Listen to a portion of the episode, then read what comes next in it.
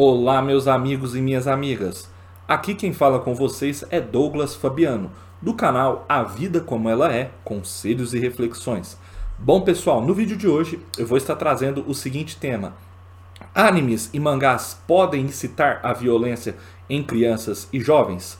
Antes de eu estar abordando esse tema a fundo, eu gostaria de pedir para vocês que se inscrevam no canal compartilhem o vídeo, deixem o like, pois é muito importante, e também acompanhem o nosso trabalho em outras plataformas digitais e agregadores de podcast. Os links estão abaixo na descrição. Bom, pessoal, animes e mangás podem incitar a violência em crianças e jovens.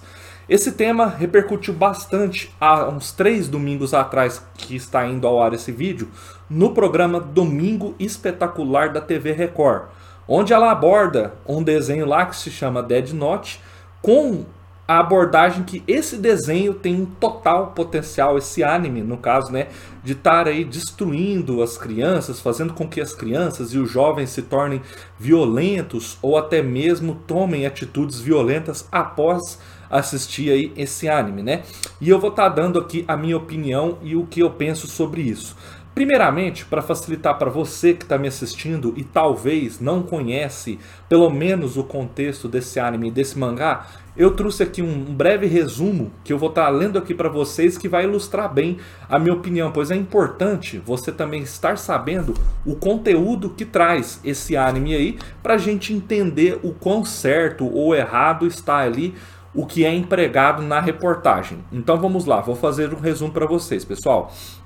A trama ela acompanha o jovem Light Yagami, um estudante inteligente do ensino médio que descobre um caderno chamado Dead Note, com poderes sobrenaturais que permitem seu dono matar quem tem seu nome escrito nele. O guardião do curioso artefato é um Shinagami, uma espécie de deus da morte para a cultura ja japonesa. Vivendo a possibilidade de livrar o mundo de criminosos, Light começa a escrever o nome de todos aqueles que ele acredita serem ruins para a sociedade. Ele se auto-intitula de Kira e busca purificar o planeta e se tornar o deus do novo mundo. No entanto, as inexplicáveis mortes começam a chamar a atenção do FBI, que sem resposta chama um famoso detetive particular para ajudar nas buscas chamado de apenas L. A história começa a se desenrolar em uma perseguição de gato e rato, com momentos de bastante tensão e algumas reviravoltas que chamam a atenção pelos detalhes. Ao decorrer da narrativa, outros personagens aparecem se tornar relevantes, como Misha Amai, uma garota que também é portadora de um Dead Note, e a dupla Nir e Melo, dois detetives que ajudam na missão de descobrir quem é Kira. O anime Dead Note, ele conta com 37 episódios. Foi exibido entre 2006 e 2007 e ele está disponível no catálogo da Netflix, tanto dublado quanto legendado. Mas um ponto importante aí é que ele está disponível e a faixa etária em que ele está incluído é mais de 18 anos. Né? Então esse é um ponto muito importante. Então assim, eu costumo dizer que é sempre bom a gente acompanhar os veículos de comunicação da TV, às vezes até mais que as redes sociais, porque lá você vai encontrar as notícias 100% verdade. É muito difícil a televisão, uma rede aberta ou uma fechada que seja, trazer notícias falsas. Coisa que é muito comum nas redes sociais, certo? Só que reportagens é diferente de notícia, que a notícia é um fato. A reportagem é uma visão, né, que aquela equipe, que aquela emissora está trazendo de um determinado assunto. E quando eu vi essa reportagem, eu não acompanhei ela inteira, mas depois eu fui lendo ela com calma para trazendo ela aqui no vídeo, eu vi o tanto que foi imparcial e o tanto que foi tendenciosa a emissora, no caso a TV Record, com a reportagem, né? Porque ela ali, ela criou-se um contexto como se aquele desenho ali tivesse todo um potencial ali de trazer danos para as crianças e para os jovens. E vocês podem ter notado que eu li aqui que ele é um anime, um mangá, né? Que ele tem muita complexidade. Ele não é uma história fácil de uma criança entrar ali e entender. E a questão de ter poderes sobrenaturais, de ter um caderno que você quer é, acabar com as pessoas ruins para você ser um novo Deus, né? Isso aí não é um contexto que existe na vida real. E um ponto muito importante também é que o anime ele é englobado como uma faixa etária de mais de 18 anos. E isso não é citado na reportagem. Então foram pontos que me chamou muita atenção, onde eles meio que tentam influenciar ali o, o espectador a estar criando essa visão muito negativa do anime. Por mais que o anime e aquele desenho ali, ele tem assim cenas violentas, ele tem assim algumas cenas que são mais direcionadas para o público adulto, ele está num catálogo mais restritivo dentro da Netflix, né? Então ele não tem um acesso fácil, ele não tem um acesso assim que qualquer criança ou um jovem ali, um, um adolescente vai ter acesso a esse desenho.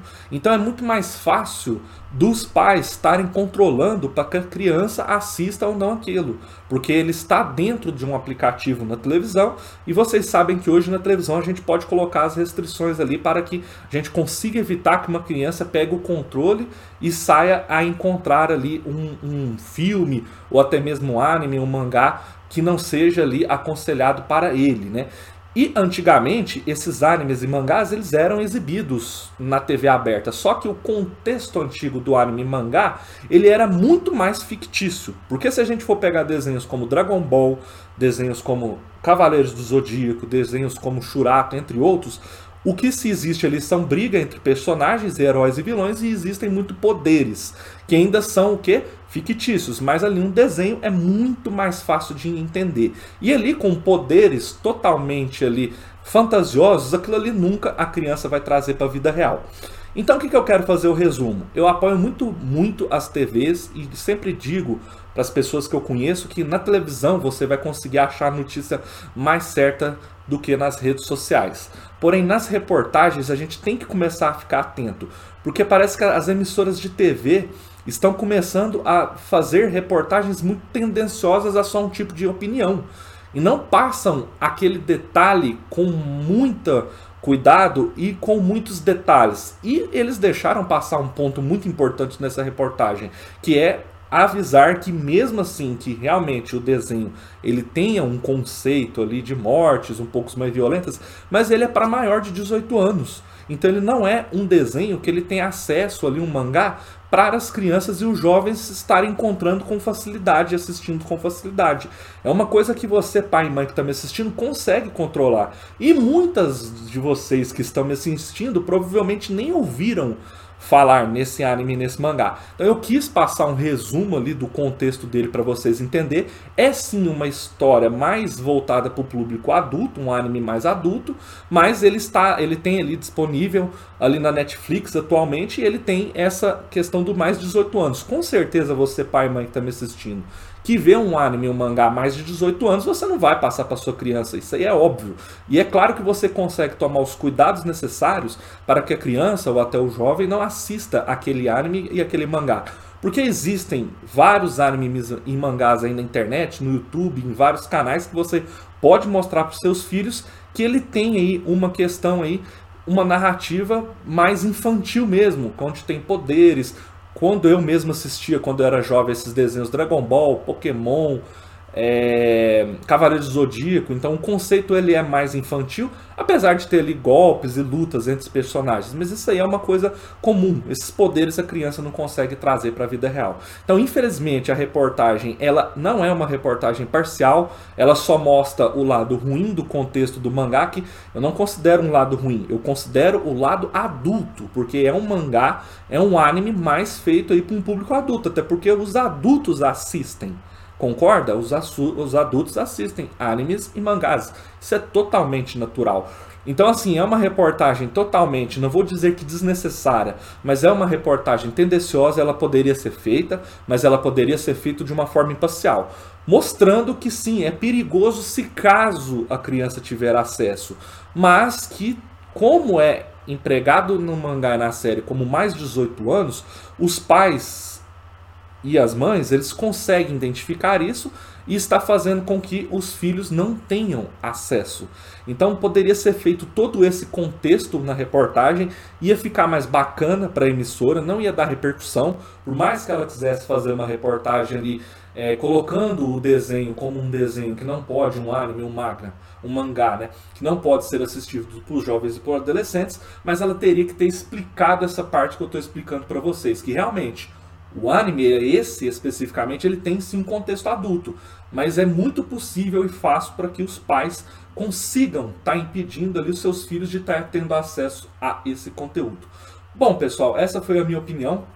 Espero que vocês tenham gostado do, do, vídeo, né? Espero que vocês tenham entendido uma visão aí além da reportagem que foi exibida, que infelizmente é muito tendenciosa.